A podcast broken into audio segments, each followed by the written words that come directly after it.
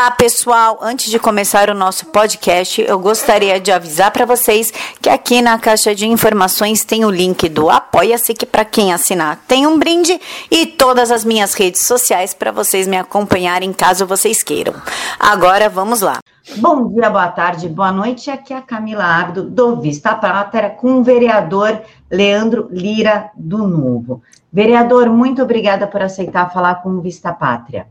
Camila, é um, é um prazer, na verdade, eu queria agradecer a oportunidade, agradecer o Alan, agradecer você, para a gente poder estar aqui discutindo um pouco da, das pautas, tanto nacionais quanto de âmbito, local, de âmbito local no Rio de Janeiro. Vereador, o senhor é do Novo, ou seja, tem uma visão mega liberal da economia. Como é que o senhor, falando pelo Novo, né, de acordo com as diretrizes do Novo, vê o fundo partidário e o fundo eleitoral? É, eu acho que esse é um debate muito importante que a gente tem que fazer no, no país como um todo, e é importante primeiro colocar os, todo mundo no mesmo plano. Né? Então, quando a gente trata de, de fundo partidário, a gente está falando de recursos que são anualmente repassados aos partidos para que conduzam as suas atividades partidárias. Quando a gente fala de fundo eleitoral, é mais um recurso que vem para as campanhas, ou seja, em ano de campanha você tem um aporte extra. E justamente como posição partidária o partido se opõe a, ao fundo. E a gente precisa chamar muita atenção para isso, porque infelizmente a gente teve um, um movimento dentro do Congresso, dentro dos, principalmente na Câmara dos Deputados, que queria levar o fundo eleitoral para casa de 4 bilhões de reais. Esse é um aumento absolutamente descabido. A gente está falando, na verdade, de um valor que é superior ao orçamento de muitas capitais. Tem inclusive Estado brasileiro que não gasta isso em um ano. Então é absolutamente fora da realidade a gente não pode, obviamente, compactuar com isso. Vereador, o senhor prioriza as, as iniciativas privadas? Não, certamente, certamente. A iniciativa privada é a locomotiva do país, de fato. Né? O Estado, na verdade, ele precisa não atrapalhar as pessoas. A gente tem que ter e privilegiar justamente a livre iniciativa, economia de mercado, e todo, é tudo isso, na verdade, que faz com que a gente tenha maior, melhor condição de vida, maior produtividade, que o país avance, que a gente tenha melhores, digamos assim, condições para caminhar e para ter um país com educação, com saúde, onde as pessoas possam de fato ter e viver de maneira digna e próspera. Então, já que o senhor apoia a iniciativa privada, como é que o senhor vê esses aplicativos, Uber, iFood, enfim, que a gente usa, sendo pressionados para terem uma regulamentação? Porque aí no Rio de Janeiro, o pessoal está querendo regulamentar o Uber. Isso, exatamente. Como é isso? A gente, a gente, existe uma iniciativa aqui na Câmara Municipal que quer colocar o, é o PLC 78, que quer regulamentar os aplicativos. A meu ver, todo esse debate sobre, sobre esses novos aplicativos recente, para quem não vê, há, há cinco anos atrás, por exemplo, a gente não tinha essas Uber, por exemplo, surgiu alguns anos atrás também, os aplicativos de mobilidade como um todo. Então a gente está tendo realmente uma revolução tanto na prestação de serviços e mais especificamente quando a gente olha, por exemplo, para aplicativos de transporte. E a gente está tendo uma competição, está tendo muita inovação no setor. A gente vê toda hora surge um serviço diferente, mesmo dentro de cada aplicativo, Uber, Pop, Cabify, cada um lança uma forma diferente de estar atuando no mercado. Eu acho que isso é muito positivo. Quando a gente olha para a regulação, pelo menos a meu ver, não tem regulação melhor do que aquela feita pelo consumidor. Por exemplo, o consumidor, quando ele opta quando existe competição no mercado, ele pode escolher qual é a empresa que ele contrata o serviço de transporte individual. Quando ele avalia, por exemplo, os motoristas.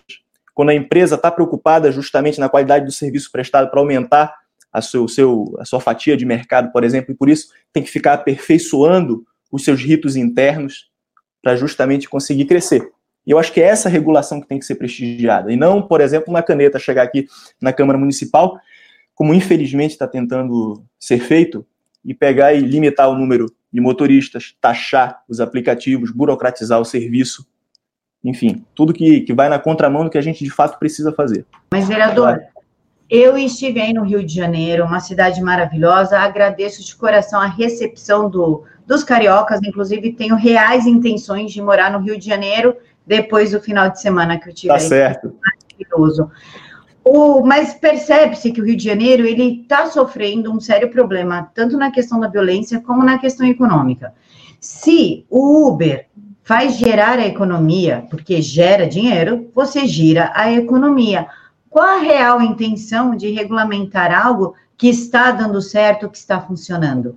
É, infelizmente, o que a gente percebe na, na ótica do projeto de lei que foi apresentado é que ela, ela visa realmente dificultar, como eu falei, dificultar, burocratizar a atividade dos aplicativos, limitar, restringir, por exemplo, o número de motoristas, os pontos de embarque e desembarque. Isso, infelizmente, o que está acontecendo na cidade é que essa situação, essa ofensiva que está sendo feita contra os aplicativos de mobilidade, vem justamente no momento onde a cidade precisa de geração de emprego, de geração de renda. O município do Rio de Janeiro tem uma peculiaridade em relação ao país, que ele foi um dos últimos municípios, no caso, uma das últimas cidades a entrar na crise. A crise começou a ser sentida no Brasil antes de ser sentida no município do Rio de Janeiro, mas infelizmente a cidade também está demorando a sair dela. Então, enquanto, por exemplo, São Paulo e outros estados no Brasil já apresentam indicadores de melhora, em, por exemplo, em, em, produção, em impostos de empregos formais, em recuperação econômica, o Rio de Janeiro ainda patina. E, infelizmente, nesse momento em que a gente precisa dar essa alavancagem para poder sair desse vale, poder engrenar de novo uma trajetória de crescimento sustentável, com emprego, renda aumentando para as pessoas, a gente vê uma medida dessa que vai na inteira contramão do que a gente precisa para a cidade. E aí, obviamente, que você tem uma, uma roda no Rio, que é uma roda muito perversa. A gente tem que sair de um ciclo negativo, porque a gente tem uma, uma insegurança, vamos dizer assim, acentuada na cidade, a gente tem graves problemas com segurança pública no Rio de Janeiro.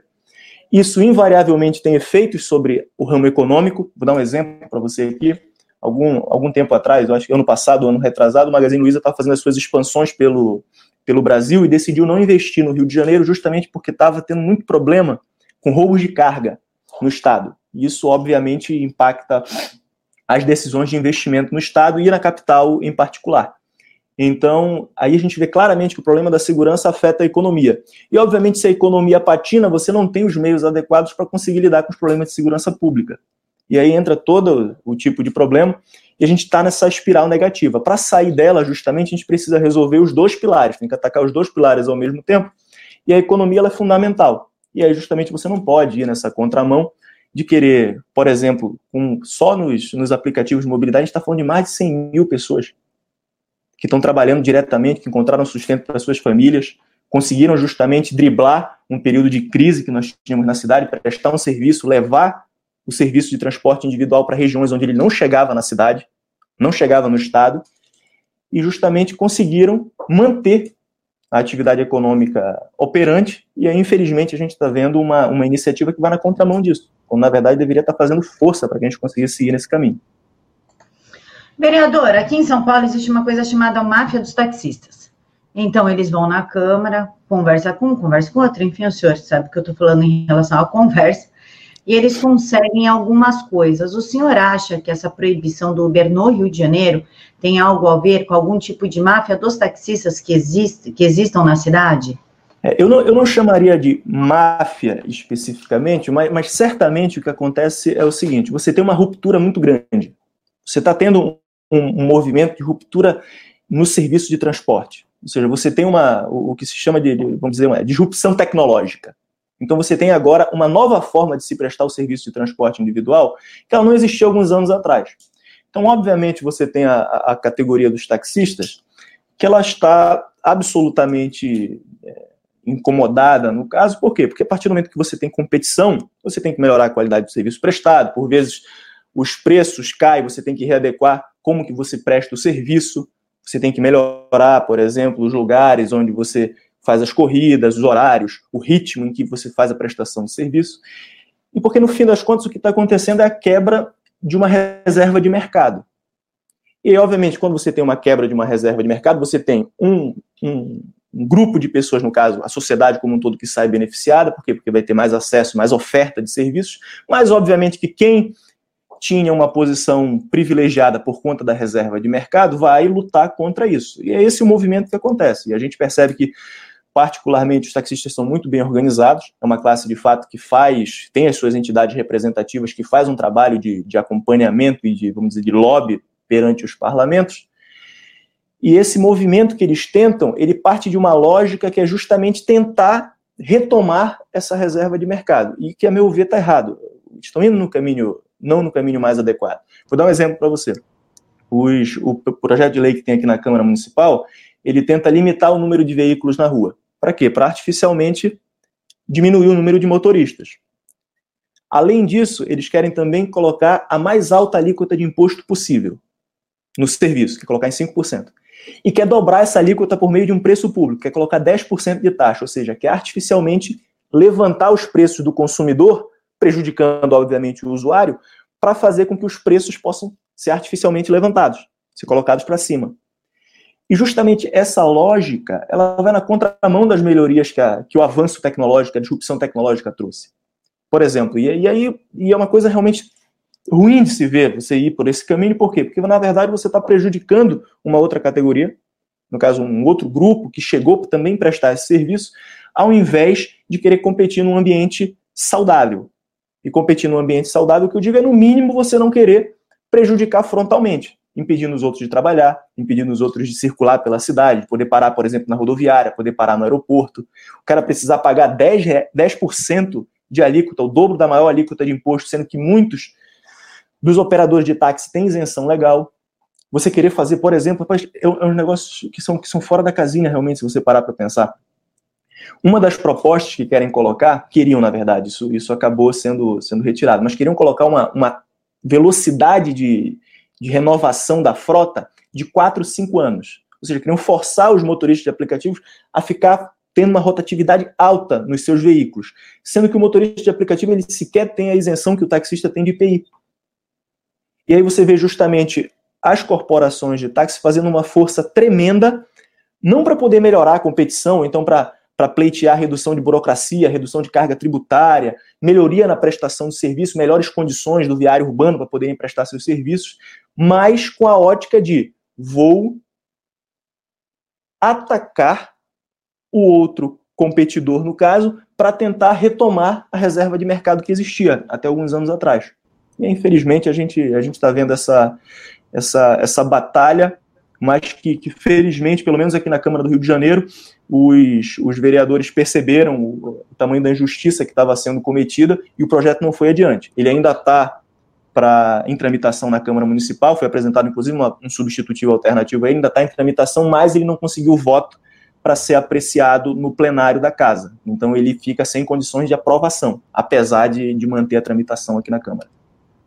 É, eu ia perguntar isso agora para o senhor, ia fugir um pouquinho da pauta e ia perguntar como é que está é, o trâmite desse projeto e o que, que o senhor de, pretende fazer para proteger os motoristas e o que as pessoas comuns, eu, enfim, pode fazer para ajudar que, que, isso não isso seja aprovado, não, né, não entre, porque a gente está falando de pais de família, pessoas com crianças, com esposa, com pai doente, que precisa disso, e a gente sabe que o Uber não deixa ninguém milionário. Muito pelo contrário. É verdade. E assim, e, e, Camila, é uma coisa, eu recebi muitas pessoas aqui no meu, no meu gabinete que vieram dar depoimento realmente, que encontraram nos aplicativos a fonte de renda adequada para eles. Eu, eu, recebi aqui o, o, testemunho de um, de um rapaz que ele trabalhava em settings de filmagem. E aí, como ele trabalhava em settings de filmagem, ele trabalhava muitas horas durante, durante o, as jornadas que ele tinha de trabalho, e elas eram não programadas. Só que como ele trabalhava em set de filmagem, ele não podia ter o, o aparelho de, de, celular dele ligado, sendo que ele cuida do pai que tem Alzheimer em casa. E ele às vezes não tinha com quem deixar o pai, então tinha só um vizinho para avisar para ele caso tivesse algum problema. E ele tinha essa dificuldade, porque ele sempre ficava muito preocupado.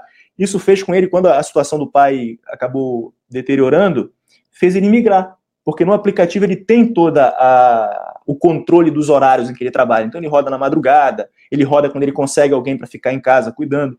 Isso permitiu para ele não só a fonte de renda, mas também a adequação dos horários de trabalho. Então realmente foi uma revolução. Muita gente encontrou ali o, o seu sustento, o sustento para sua família.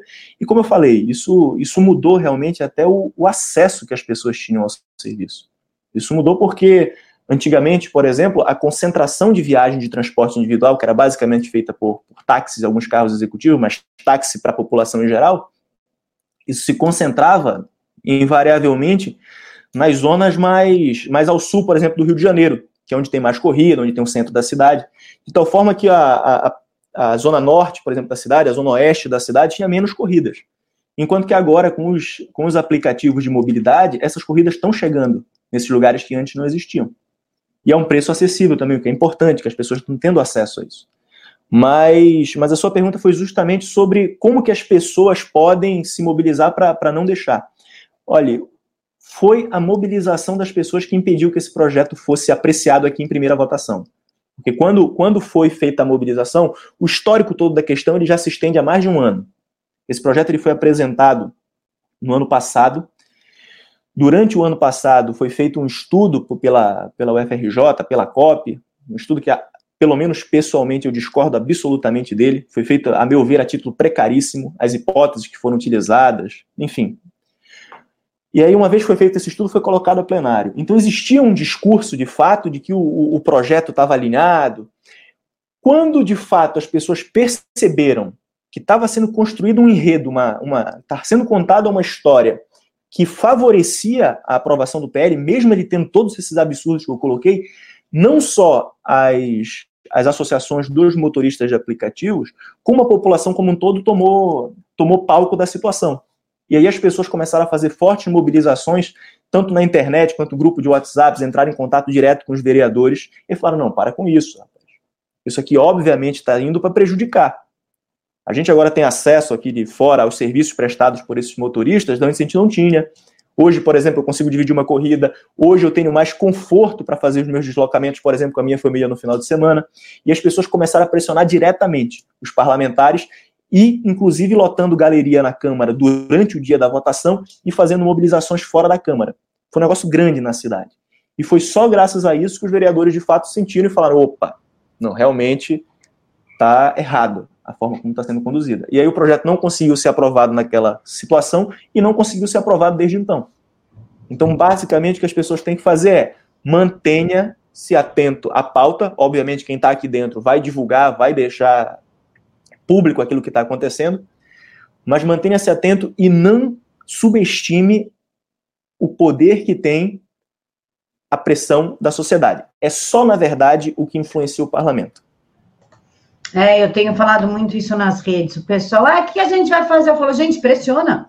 Liga no é gabinete, pega o WhatsApp, vai lá. Vai na página do, do, do que o cara tem no, no, Twitter, no Facebook, deixa um comentário. As pessoas, às vezes as pessoas acham que o parlamentar não olha a página, ou então ignora. Pelo contrário, meu amigo, se você colocar, se você conseguir colocar 500 comentários, não tem como a pessoa ignorar.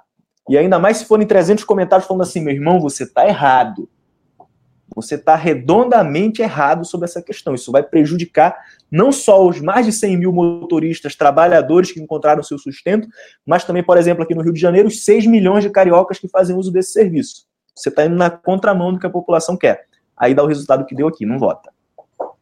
É, pessoal, só tomem cuidado para levantar hashtag, senão vocês viram a milícia virtual. É, bobeira, bobeira. Então, tomem cuidado com hashtag, hashtag machuca. Vereador, é, o Rio de Janeiro ele passa por uma crise da segurança, segurança pública, econômica, tudo. Quais são as, as saídas viáveis que o senhor, como vereador, enxerga para que ajude o Rio de Janeiro a sair dessas crises? Camila, obrigado. Essa, essa é uma boa, é um bom questionamento. Como, como eu falei na, anteriormente, essas questões de, de segurança e, e crise econômica, basicamente, elas, elas estão conectadas, né? Como eu falei, você tem a questão da segurança no Rio de Janeiro impactando diretamente quem decide ou não investir na cidade. Então, por exemplo, a questão dos, dos roubos de carga era uma preocupação central, por exemplo, para as empresas varejistas que iam abrir. Então, por exemplo, o Carrefour da vida, quando vai tomar as decisões se investe ou não na cidade do Rio de Janeiro, no estado do Rio de Janeiro, leva em consideração a quantidade de roubos de carga que estão tendo, porque isso é prejuízo na hora para quem vai, vai investir, vai abrir um negócio na cidade. Da mesma forma, eu citei o caso do, do Magazine Luiza. Mas quando a gente fala de, de, segurança, primeiramente, segurança, infelizmente, tem uma, tem uma, é uma pauta um pouco rarefeita em questão municipal, porque basicamente os órgãos de segurança pública, Polícia Militar, Polícia Civil, se situam a nível do Estado, Polícia Federal a nível da União.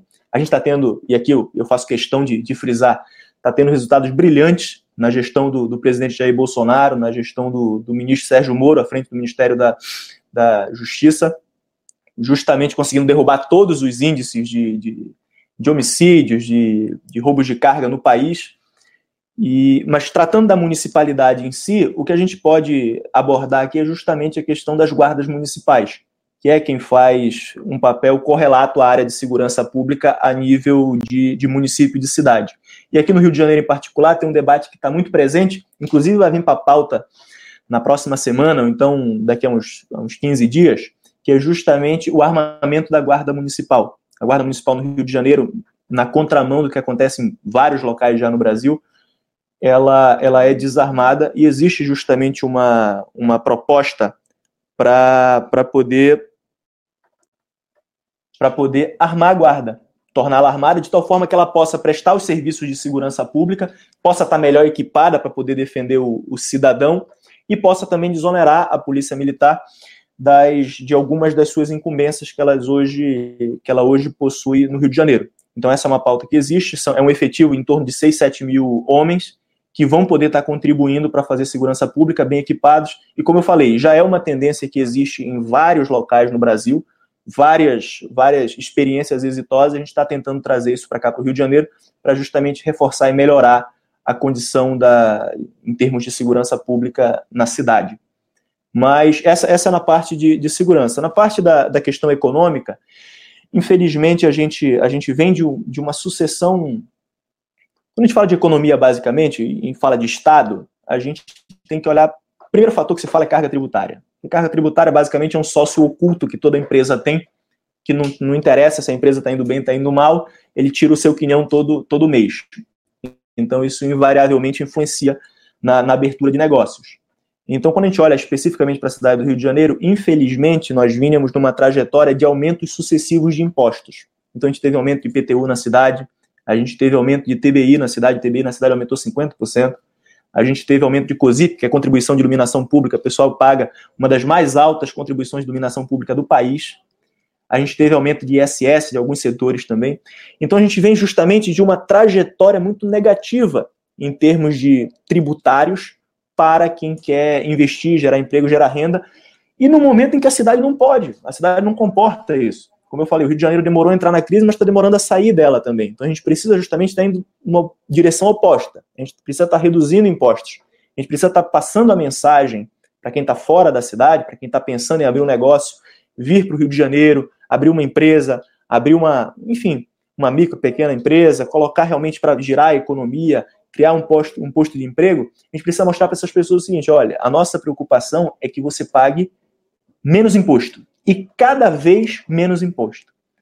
E aí, dessa forma, a gente vai conseguir virar e sair dessa espiral negativa. Então, uma das iniciativas que, que eu particularmente tenho aqui na, na cidade do Rio de Janeiro, nós apresentamos já esse projeto, são um deles é um projeto que visa congelar a carga tributária, a gente não aumenta mais imposto no Rio de Janeiro, agora é só daqui para baixo. Então vamos parar com esse negócio de todo ano vem uma, uma proposição para aumento de imposto, aumento de IPTU aqui, daqui a pouco vem um aumento de ISS ali, vem um aumento de COSIP, aumento do ITBI meio disfarçado aqui no meio. Então a gente vai congelar, na verdade, parou de aumentar imposto na cidade, vai dar fôlego para quem quiser vir investir no município do Rio de Janeiro e previsibilidade. De tal forma que, olha, você pode colocar o seu dinheiro aqui que a gente não vai mais ficar fazendo sucessivos aumentos de impostos pelos anos que virão. Uma segunda iniciativa também, a gente vai tornar mais fácil o pagamento dos impostos, a gente vai aumentar o prazo. Isso também é um projeto de lei, aumentar o prazo que as empresas prestadoras de serviço, no caso ISS, têm, para recolher o imposto. Isso visa justamente facilitar a gestão de fluxo de caixa da empresa. A empresa às vezes passa por uma, uma dificuldade conjuntural, um mês que ficou pior que o outro, ela tem a obrigação de pagar o imposto, mas ela tem que escolher ou paga o imposto ou paga o fornecedor, ou consegue uma boa oferta para fazer o gerenciamento do seu estoque. Então, o que o projeto ele visa justamente é dar maior flexibilidade na gestão do fluxo de caixa das empresas, aumentar o período que elas têm para poder pagar o imposto devido, e, de novo, isso conjugado com outro projeto que visa congelar e, a partir daí, reduzir o valor das alíquotas de imposto que nós temos na cidade. Então essas são duas iniciativas, a gente tem diversas outras também, a gente está trazendo para cá a medida que foi muito exitosa, muito feliz que o presidente da República colocou adiante, que era a MP da Liberdade Econômica. Isso é uma coisa, na verdade, inédita no Brasil, a gente tem uma declaração de direitos de liberdade econômica que privilegia justamente a livre iniciativa, que as pessoas possam, e isso é uma coisa fundamental que essa medida faz, eu, eu trouxe ela para cá com muita felicidade, na verdade, porque ela muda a lógica que existe no Estado brasileiro. Se parar para reparar, o Estado brasileiro ele normalmente faz o quê? Tá bom, você quer abrir um negócio? Vamos fazer o seguinte. Me mostra que tu tens todas as condições de fazer. E aí, basicamente, eu, particular, iniciativa privada, quero colocar o país para ir adiante, quero colocar o dinheiro numa atividade produtiva, quero abrir um pequeno negócio, quero contratar alguém. Tenho agora um cara que duvida de mim. Fala assim: não, você tem que me mostrar passo a passo esse calhamaço aqui de exigências que você tem condição de fazer. O que a MP faz, ela justamente inverte essa lógica. Ela inverte a lógica e fala o seguinte: olha, já parte-se do pressuposto que o privado pode fazer. E se o poder público não conseguir apontar o erro e mostrar justamente qual é o problema que tem, ele está livre para fazer a sua atividade, no caso de baixo risco, né, principalmente, que são as, as atividades. Um comércio, por exemplo. E aí, justamente, você vai poder mudar essa lógica do Estado colocando dificuldade a priori, desconfiando do particular, para uma outra lógica, que é a lógica da confiança. Você pode sim abrir o seu negócio. O cidadão que quer de fato operar de maneira legítima e muito bem amparado pode fazê-lo. E aí o Estado tem, ele sim, a obrigação de fazer a fiscalização e de apontar as inconsistências que vê. E se não apontar, está autorizado. Diferente do que acontece hoje, que se não apontar, o cara não pode fazer. Aí a gente vê o, esse, esse marasmo que a gente tem de mais de 10 milhões, 12 milhões de desempregados no país. Fruto dos governos passados, obviamente. Vereador, vamos aqui jogar limpo. Ano que vem tem reeleição, certo? Tá certo. O senhor quer ser reeleito, por óbvio.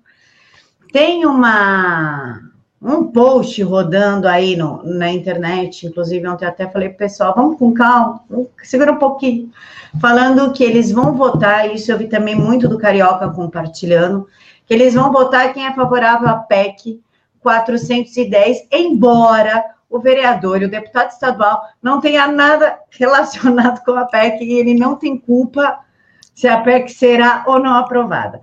Mas tá eles estão pregando aí que só vai votar em quem defender a PEC.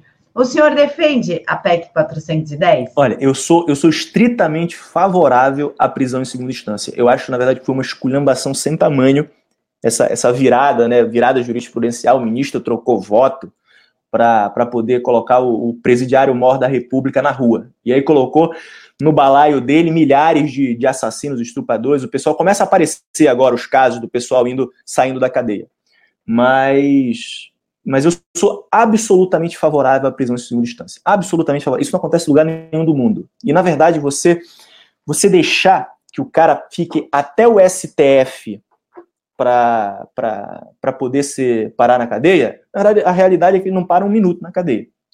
E aí é que a gente gera todos esses problemas que tem no Brasil, é que quem tem dinheiro para poder pagar advogado caro não vai preso. O cara pega, Primeiro que recorre para o Tribunal de Justiça, aí leva, uns 3, 5 anos. Aí depois recorre para o STJ, leva mais uns 5, 10 anos. Aí depois joga para o STF, e aí coloca embargo de declaração, bota embargo de declaração do embargo de declaração, bota recurso, e aí não para. Não para nunca. Quando vê o crime prescreve, o cara não parou um minuto na cadeia. E obviamente que quem consegue isso são os advogados mais caros que têm o famoso trânsito que existe no Brasil, que é uma vergonha e um esculacho.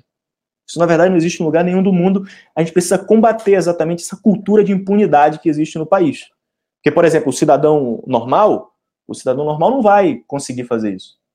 Então, justamente, você está tirando quem? O tal do colarinho branco, que a gente tanto condena e que, graças a Deus, a gente está vendo movimentos contra essa cultura de impunidade, esse tanto de gente que assalta o cidadão brasileiro, tanto político quanto empresário corrupto, e que cansou de fazer todo tipo de, de bandalheira e nunca parar na cadeia.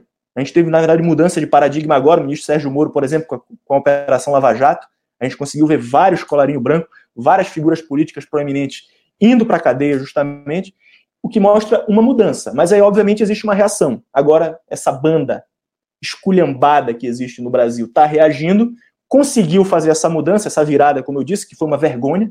Ministro virando voto, agora, por que não? Veja bem, dois, três anos atrás, não, realmente, prisão em segunda instância não existe em lugar nenhum do mundo. Agora, na última votação, o ministro Gilmar Mendes, não, agora tem que ir até a quarta instância, porque a Constituição, a Constituição não diz isso. Tanto é óbvio que o ministro, por exemplo, Luiz Fux, que é um dos melhores constitucionalistas que tem no Brasil, não ia defender a prisão em segunda instância, obviamente. Mas isso é só para fazer esse contexto, eu sou absolutamente favorável à prisão em segunda instância, mas em relação à PEC em si, eu tenho um questionamento que é basicamente uma questão de estratégia, realmente, porque a PEC ela altera o artigo 5 da Constituição. E aí tem toda uma discussão se ele é passível ou não de alteração. E aí, por mais que você consiga mobilizar o parlamento, no caso, e, e por mais que eu não vote, mas tanto os deputados estaduais quanto os vereadores ajudam, no caso, a população a colocar coro, a fazer coro a esse movimento, a fazer pressão perante a, o, o, parlamento federal, justamente para que ele paute e aprove. Mas como existe essa discussão se pode ou não mexer no artigo 5 é capaz da gente fazer um grande esforço em torno disso, e no dia seguinte o Supremo falar assim: não, não, não, não, artigo 5 é cláusula pétrea, não pode. E aí a mesma maioria que teve no pleno para mudar o voto e acabar com a prisão em segunda instância, essa mesma maioria vai pegar e vai declarar inconstitucional a PEC. Então, é só uma questão de estratégia realmente. Aí tem que se avaliar, por exemplo, se se faz uma PEC alternativa, existem discussões sobre propostas alternativas, existem discussões sobre o Código de Processo Penal, as alterações que vão direto no, no Código de Processo que regula justamente como acontece o, o, o cumprimento e, a, e, as penas no país, mas, mas em relação à segunda instância, eu sou absolutamente favorável. A única questão que tem que ver é justamente canalizar todo esse anseio popular para uma proposta que seja a mais rígida possível em termos jurídicos. E aí, justamente, que eu faço só essa ressalva em relação à PEC, porque já vi, já li e, e, tenho também esse, esse pé atrás em relação ao texto e à mudança específica do artigo 5 que, como eu falei, é visto como cláusula pétrea na Constituição. Vereador, agora vamos ensinar aqui o pessoal a economia. Falar de economia aqui, aproveitar que o senhor é do novo, a gente tira proveito mesmo. Em outubro, nós tivemos deflação. Mises ele bate muito na inflação, ele mostra o quanto é prejudicial a inflação no país. Para quem não sabe, Mises é o pai do liberalismo. Mas a mídia falou que não, que deflação é muito ruim para a economia e isso está prejudicando o país. O senhor pode explicar se é bom, se é ruim, o que, que aconteceu aí? Tá bom, Camila, essa, essa questão da, da deflação em outubro, a gente tem que olhar. Bom, bom, deflação inicialmente ela, ela pode surgir por duas questões, né? Deflação é o quê? O nível de preços no país, na verdade, ele está caindo. O nível de preços no país ele pode cair por dois motivos. Um motivo é que tem muito produto, então tem muita oferta de produto, a atividade das empresas está a mil, as empresas estão produzindo demais, e aí o preço começa a cair porque tem muito produto para ser vendido. Ou então um segundo motivo, que é justamente que o consumo está está sendo tá fraco. E aí, como o consumo está fraco, necessariamente os preços têm que cair para as pessoas poderem voltar a comprar. Em relação a outubro, isso aconteceu em um mês só. Então, como é uma medida mensal única, ainda é, é muito difícil para dizer se isso é uma, é uma característica persistente, que vai ser vista pelos próximos meses também. Eu acredito que não. Por que, que eu acredito que não? Porque já se observava já há algum tempo que a inflação no país estava baixa. Inflação no país baixa uma das questões é justamente porque a taxa de juros no Brasil estavam acima do patamar que seria ideal, vamos colocar assim. E aí, justamente, o Banco Central do Brasil veio reduzindo a taxa de juros. E uma vez reduzindo a taxa de juros, cumpre dizer também aqui, o governo do, do presidente Jair Bolsonaro colocou as taxas de juros no seu menor nível histórico. Isso é importante sempre ser frisado, porque quando a gente vê o pessoal, os petistas, no caso, os pessoalistas falarem assim, não, porque é o, é o governo que que privilegia os banqueiros e não sei o quê. Isso é mentira. O banqueiro ficou rico no Brasil, tinha taxa de juros acima de 10, 11, 12%, era no governo petista, governo da presidente Dilma Rousseff. O presidente Jair Bolsonaro colocou no menor nível histórico a taxa de juros Selic no Brasil. Então, justamente por ter esse movimento, essa reação nas taxas de juros, o que eu acredito que está acontecendo com a atividade econômica é que ela estava vindo numa progressão de baixa, ela estabilizou, o governo conseguiu aprovar reforma da Previdência, fundamental para o equilíbrio das contas públicas, colocou uma agenda de concessões na infraestrutura absolutamente alinhada com o crescimento que o país precisa, adotou os projetos prioritários, retomou as obras que estavam paradas, sem politicagem, olhando para aquilo que é melhor para o país. Colocou o ministro Paulo Guedes também, que está fazendo um bom serviço no Ministério da Economia. Enfim, montou uma excelente equipe, fez as reformas. Com isso, conseguiu controlar a progressão do orçamento público. Ao mesmo tempo, percebeu que a atividade econômica estava aquém daquilo que poderia, começou a reduzir os juros. Então você vinha numa trajetória de baixa, conseguiu estabilizar e eu acredito que a gente já está já começando a subir. E esse cenário de deflação que a gente teve em outubro, ele foi na verdade esse esse vale que nós temos para daí começar a subir.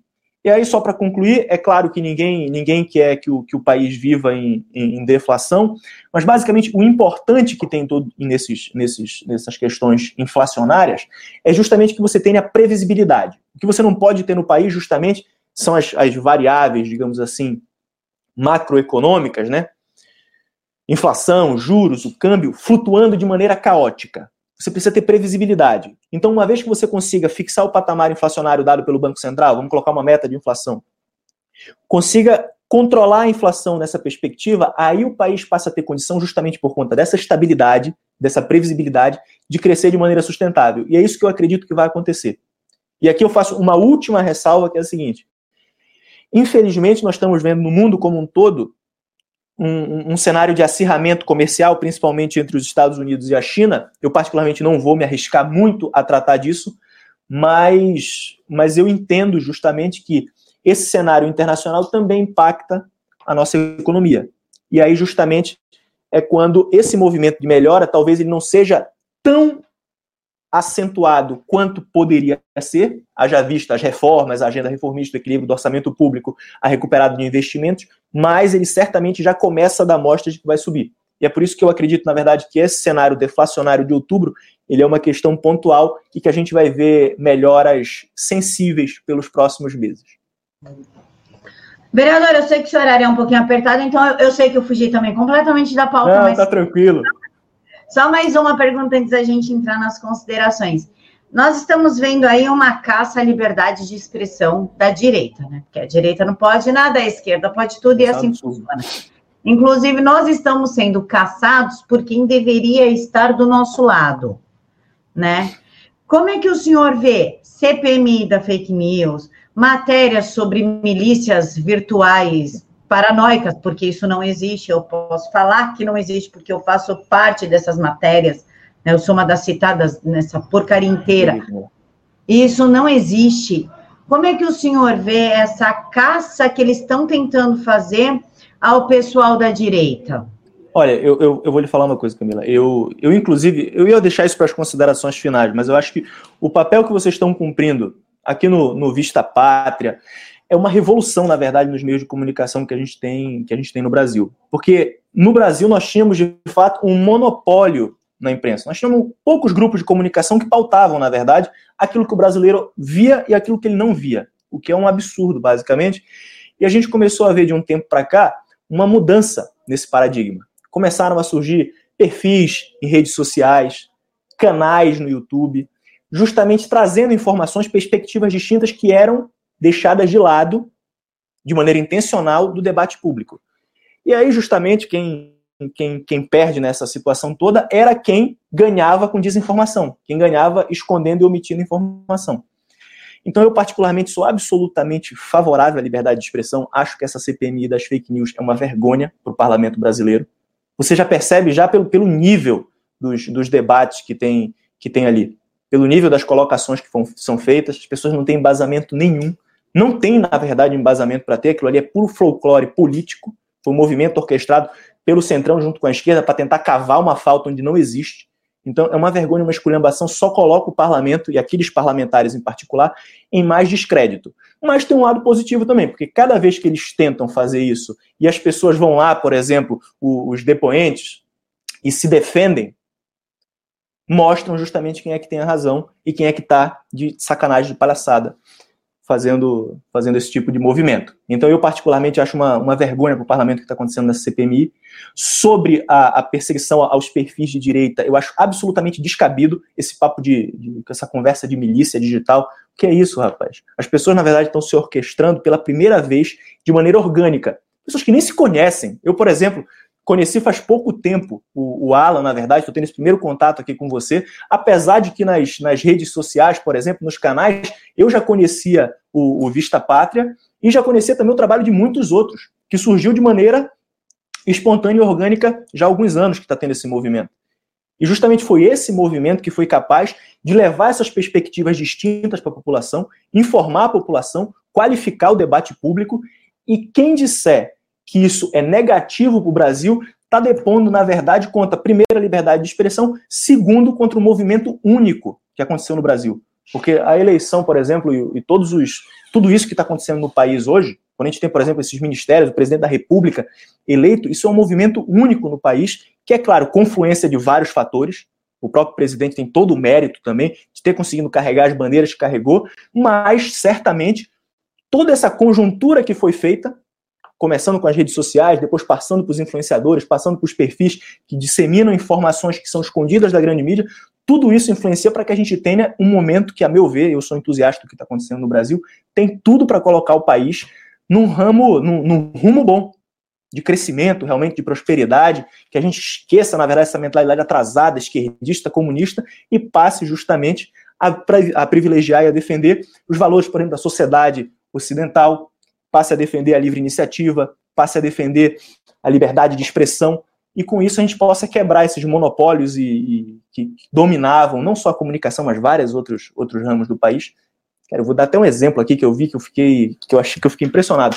O ministro Paulo Guedes, ele falou que ia ter um, de novo, né, a questão dos, dos monopólios, né, de quem tinha o controle do país, pequenos grupos sempre organizados, pequenas empreiteiras, algumas poucas empreiteiras, alguns poucos bancos, alguns poucos veículos de comunicação, alguns poucos caciques donos de partido.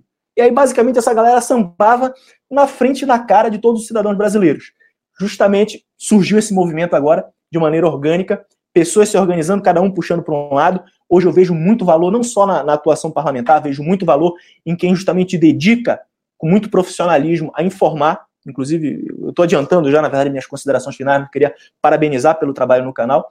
Mas justamente o que a gente via no país eram esses pequenos grupos, alguns poucos aqui, a casta brasileira, tomando controle de 200 milhões de caras e pintando e bordando. O ministro Paulo Guedes, um, há um tempo atrás, colocou que ia ter um empréstimo, salvo engano, de 300 milhões do BNDES para os bancos, Bradesco Itaú, que o cara pega uma taxa subsidiada. O cara empresta 3, 4, 5%, e aí depois repassa esse mesmo valor para a população num cheque especial, que o cara cobra 100 vezes mais de juros do que ele pegou emprestado. Dinheiro do meu, seu, que a gente paga de imposto, aí fecha o ciclo e só engorda o bolso desses, desses poucos que controlavam o Brasil. Então, na verdade, esse movimento que está acontecendo, eu particularmente sou muito, sou muito entusiasta. Acho que a gente precisa sim levar adiante, fortalecer a liberdade de expressão, fortalecer os canais de comunicação. E no fim das contas, o juiz é a população. É quem assiste de fato que tem que cobrar coerência, tem que cobrar a fidedignidade das informações. Se a informação não é fidedigna, que pare de acompanhar o canal. Mas não pode ser um terceiro que vai chegar e vai falar: não, isso aqui pode, isso aqui não pode porque quem escolhe o que pode e o que não pode, escolhe o que as pessoas veem e o que as pessoas não veem. A gente já sabe qual é o resultado. Vereadora, suas considerações finais. É, eu programei para que o senhor faça um panorama da sua, da sua atuação como vereador, do dia que o senhor foi eleito até o dia de hoje, até para os seus eleitores terem uma ideia do que foi feito, do que não foi feito, seus projetos de lei, o que, tudo o que aconteceu. Pro, porque agora vai entrar as eleições, né? Agora é ano de reeleição, e muita coisa, principalmente no âmbito dos vereadores, a gente não sabe. Eu realmente não, é claro. não ideia do que acontece aqui na Câmara dos Vereadores de São Paulo. Eu sei o que acontece dentro da Lesp porque eu era de lá. Mas tá vereadores X, para ser muito sincero, eu não lembro nem que vereador eu votei. Então, eu quero dar esse espaço realmente para o senhor fazer esse panorama da, da, de tudo que o senhor produziu e o que o senhor pretende, caso o senhor seja reeleito, continuar fazendo. Por exemplo, esse negócio do Uber, continuar segurando isso, é, priorizar as iniciativas privadas, que é muito importante. Então, eu queria que o senhor, nesse, nessas considerações finais, desse somente um panorama. Eu vou fazer, eu vou fazer o panorama assim, Camila. O, bom, primeiramente, o, as pautas que a gente tem tratado aqui na Câmara Municipal, a gente é absolutamente contra, nós nos opusemos, fizemos mobilizações contra todos os aumentos de impostos que tiveram na cidade. Isso qualquer pessoa que votou ou então que apoia o mandato pode ter a mais plena certeza, nós somos estritamente contrários a aumentos de impostos. Mas não só isso, a gente também aqui na Câmara Municipal, por exemplo, nos opusemos ao aumento que tinha na Lei Rouanet Municipal, queriam fazer uma, uma lei Rouanet e aumentar em milhões o valor destinado para essas atividades. Nós puxamos a mobilização contrária, conseguimos enterrar o projeto aqui na Câmara Municipal. Na questão do Uber foi semelhante. Nós levantamos, defendemos contra, fizemos as mobilizações, ajudamos as associações, levamos para a população as informações, conseguimos também pedir que fosse aprovado em primeira votação. É claro, não por trabalho unicamente próprio, mas nós estivemos à frente aqui na Câmara Municipal discutindo, debatendo no plenário para justamente impedir que esse projeto fosse aprovado. Além dessas questões, nós temos também um pacote que chama-se pacote anticrise, que eu, que eu detalhei duas alterna, duas medidas que nós tomamos aqui, que uma delas é parar o aumento da carga tributária só daqui para baixo, só pode reduzir imposto a partir de agora. Uma segunda iniciativa que é aumentar o prazo para pagamento das empresas, para justamente melhorar a gestão de fluxo de caixa. Existem outras medidas também, porque eu particularmente acredito que a gente tem que ser pró-iniciativa privada. É só dessa forma que nós vamos conseguir sair dessa espiral negativa do Rio de Janeiro. Como eu falei, redução de, de atividade econômica, perde emprego, você tem isso agravado pela situação da segurança pública, a gente precisa sair dessa espiral negativa, precisa colocar a cidade numa trajetória positiva, e a gente só vai fazer isso trazendo investimento, trazendo emprego, trazendo gente que queira empreender para a cidade. Uma das formas que eu vejo através desse pacote, reduzindo carga tributária, facilitando, desburocratizando. Além disso, a gente tem também uma atuação muito forte em termos de educação. Eu, particularmente, sou muito sou muito entusiasta do tema, porque na cidade do Rio de Janeiro a gente teve um problema que é já há muito tempo, não, não é na, na, gestão presente, mas já há muito tempo se arrasta na cidade uma deficiência de vagas em creches e pré-escolas. Para ter noção, em termos de creche, nós temos 30 mil vagas faltantes aqui no município. Então eu tenho iniciativa justamente para trazer a iniciativa privada para perto, para trazer justamente creches que tenham convênios com a prefeitura para que elas tenham acesso a melhores recursos para poderem expandir a sua, a sua prestação de serviços e que a gente possa justamente atender essas crianças. Por quê? Porque para você ter uma, uma, uma ideia da importância desse, desse período da vida, das creches e das pré-escolas, existem um, vários estudos econômicos que atestam que a criança, quando ela é bem acompanhada nessa fase da vida, quando ela é bem alimentada, tem um acompanhamento pedagógico adequado, tem a devida atenção, ela leva esse diferencial para todos os anos seguintes. Então, o garoto que é bem acompanhado ali quando ele está com 2, 3, 4, 5 anos de idade, ele tem uma diferença que vai se refletir lá na frente no ensino médio dele, no rendimento, nas notas, vai se refletir quando ele vai fazer vestibular, vai se refletir quando ele entra no mercado de trabalho, no profissional que ele vai ser.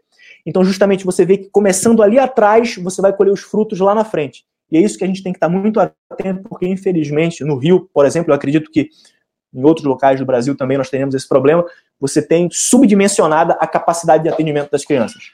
E essa é outra frente também que a gente atua. E aí, apenas para concluir, em outro, outra outro posicionamento nosso que ficou muito frisado aqui na Câmara Municipal, nós fomos o único voto aqui na, na Câmara contrário à, à, recolocação, no caso, de cobradores nos coletivos do município. Então, queriam colocar um cobrador em cada ônibus do, do município do Rio de Janeiro. Eu, particularmente, fui contra, porque eu não acredito que esse é o, é o direcionamento, na verdade. Eu acho que a gente tem que olhar para os avanços tecnológicos, por exemplo, para a bilhetagem eletrônica, para os bilhetes eletrônicos, porque o bilhete eletrônico ele dá para a gente um, um, transporte público muito mais moderno, muito mais seguro, porque você tira o, o dinheiro, no caso do coletivo, reduz a, a propensão para assaltos, muito mais eficiente, porque é muito mais rápido, na verdade, você consegue carregar em casa, você embarca mais rápido no coletivo, e um transporte público muito mais inteligente. Porque quando você tem o um registro no, no, no bilhete eletrônico, você sabe quantas pessoas estão entrando em cada coletivo em cada momento do dia. E aí, por exemplo, eu sei que Vou dar um exemplo. Na, na Avenida Mena Barreto, eu preciso colocar um ou dois ônibus às 10 da manhã, mas eu posso reduzir a quantidade de ônibus no meio da tarde e eu preciso voltar a aumentar no final da tarde. E eu sei disso por quê? Porque cada bilhete eletrônico que o cidadão coloca, eu sei quando que o ônibus está lotado, quando que ele não está. E aí, obviamente, se você colocasse também de volta os, os cobradores dentro dos ônibus cariocas, isso invariavelmente se refletiria em aumentos de preço de passagem. Então, esse, esse foi basicamente algumas das posições dos projetos de lei que a gente tem aqui na Câmara. E como eu falei, eu particularmente sou, sou um vereador de direita aqui na Câmara Municipal, defendo absolutamente todos os valores ocidentais, tradicionais, defendo liberdade de expressão, certamente, defendo livre iniciativa, e a gente está aqui para justamente mudar o imaginário, justamente mudar a, a forma que o parlamento operava que ele operava em cima de valores de esquerda comunistas muito levados pela, pela disseminação dessas ideias que aconteceu durante os governos petistas, que infelizmente duraram muito no país, mas que a gente agora reage e consegue mudar a ótica que os parlamentos enxergam os problemas e, obviamente, as soluções que eles adotam. Vereador, é, eu sei que o senhor fez suas considerações finais, mas veio aqui uma, uma pergunta Uh, o Itzel, ele tá tendo um certo problema aí com o pessoal da direita, por conta de algumas declarações meio, meio polêmicas, o que ele deu, e aí no Rio, aproveitei minha estadia e fui pesquisar um pouquinho o que, que a população achava do Itzel, e as, os comentários em relação à segurança pública, a atuação dele na segurança pública, estão sendo meio negativos, né, fala que ele fala muito, mas faz pouco, Inclusive, até que ele divulga aí uma foto no WhatsApp dele com faixa presidencial, em vez de estar se preocupando efetivamente com a segurança da, do Estado. O senhor comunga da, me, da mesma opinião ou não? Isso é somente uma sensação da população e ele realmente está fazendo um bom trabalho? É, o que o está acontecendo, basicamente, bom, o, o, o discurso do, do governador, ele, ele vai na linha, de fato, mais combativa, o que eu particularmente acho que está certo. Você tem que acabar, na verdade, com essa. Você tem sim que, que privilegiar e prestigiar o, a atuação policial. Na verdade, tem que resguardar o policial. Porque não é fácil, meu amigo. Você você tá, na verdade, ali é a linha de frente de defesa da sociedade. É quem briga justamente para cumprir a lei. E quem se coloca em risco todo dia para tomar tiro de balaço de, de 762 na rua. Então, basicamente, você tem e precisa sustentar e apoiar as, as, as atividades, as instituições policiais no Rio de Janeiro. Então, é, essa é, a, é, o, é o, direcionamento. No que diz respeito às demais posturas políticas do governador, eu particularmente acho elas lamentáveis no seguinte sentido. Ele partiu para uma linha de frente, está atacando agora o governo federal, absolutamente na contramão do que se esperava dele. absolutamente na contramão do que as pessoas que, que apoiaram ele na eleição esperam. Falar que a eleição dele não se deve ao presidente da República, isso, isso é completamente fora da, da realidade, na verdade. O presidente da República foi quem capitaneou o movimento das eleições no ano passado, isso é indiscutível. Mas a grande questão, em termos de, de proposta da, de segurança, eu particularmente acho que, no que diz respeito à a, política em si, que está sendo adotada, eu acho que ela vai justamente nessa linha de, de fortalecer e de, de, de adequadamente prover os serviços que a, que a polícia precisa.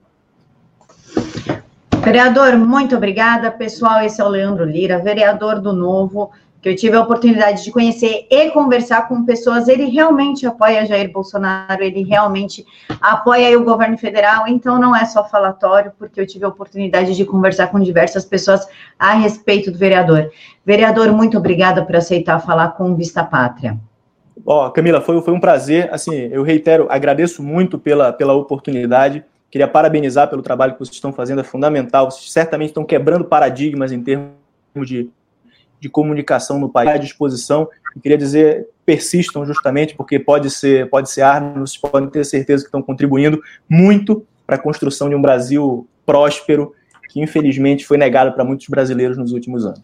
Pessoal, muito obrigada por ter nos acompanhado. Que Jesus acompanhe a vida de cada um de vocês. Fiquem todos com Deus.